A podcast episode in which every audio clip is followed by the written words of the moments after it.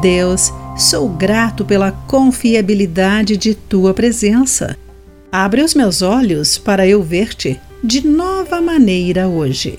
Olá, querido amigo do Pão Diário, muito bem-vindo à nossa mensagem do dia. Hoje lerei o texto de Tim Gustafson com o título Conforto Estranho.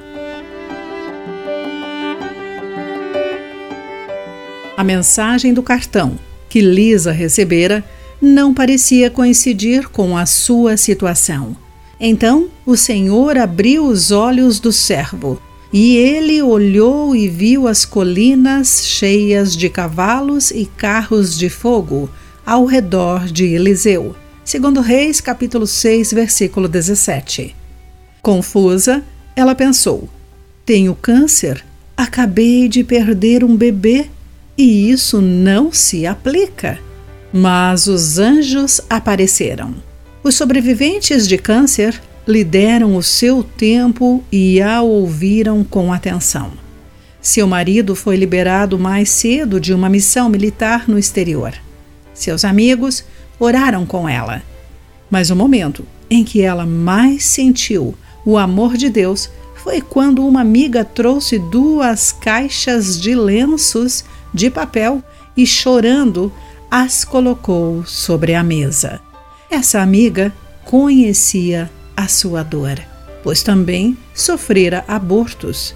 E Lisa afirmou: Isso significou muito.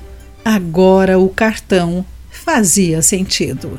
Seus soldados anjos estavam lá o tempo todo.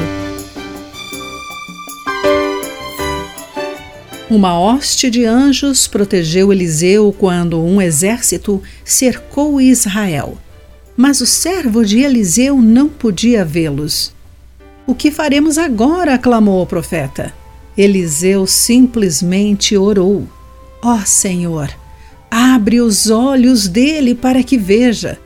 Quando olhamos para Deus, nossa crise nos mostrará o que realmente importa e que não estamos sozinhos aprendemos que a presença consoladora de Deus nunca nos deixa.